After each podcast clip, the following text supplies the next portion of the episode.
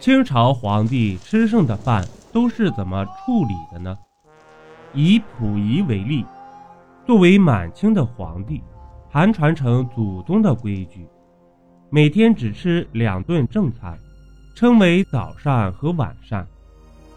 早膳一般在早上六点至八点半进行，晚膳在十二点至下午两点进行。夏秋两季则提早一个小时。两顿正餐之后各加一顿小吃，时间不固定。如果皇帝临时想吃什么，就随时传人送上来。他吃饭的时候，菜分为两种，一种纯属壮声式的。大概有几十道，这些菜都是平时就准备好的，有的一直都在炖着。溥仪回忆，一般为主菜八品，小菜四品，外加火锅、粥、汤等，加在一起大约是二十几品。这些菜肴经过种种手续摆上来之后，除了表示排场之外，并无任何用处。之所以能够在一声传膳令下迅速被摆在桌子上，是因为御膳房早在半天之前或一天以前就已经做好了，未在火上等候着呢。谁愿意吃呢？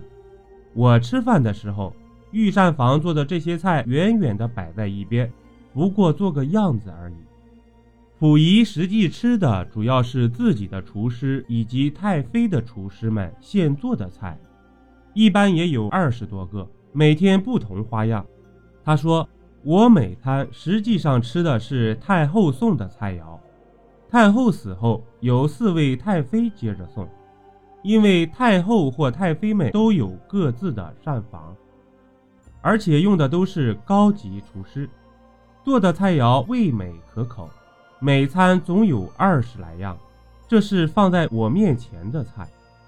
溥仪的厨师，按照今天来看，就是特一级厨师之霸，是全国最顶尖的厨师。至于食材，那也是应有尽有的。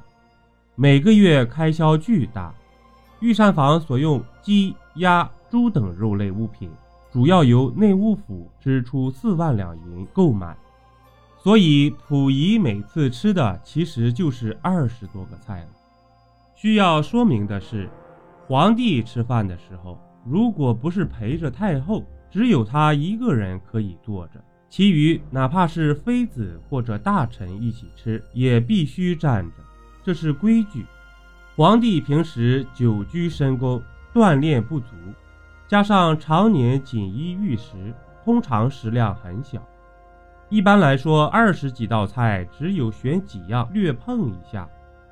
根据皇族的规定，皇上对同一盘菜最多吃三筷子，多了就是失礼了。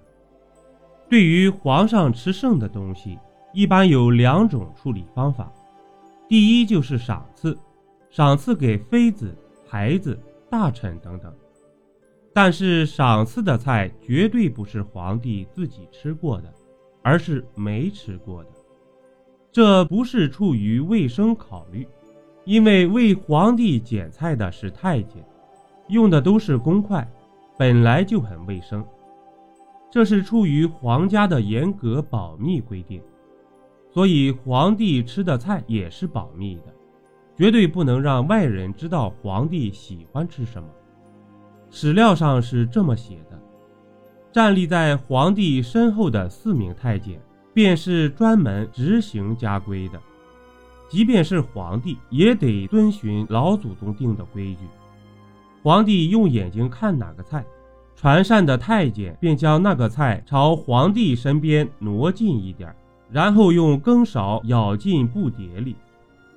假如皇帝吃后说了句“这个菜不错”，或是赞许点头。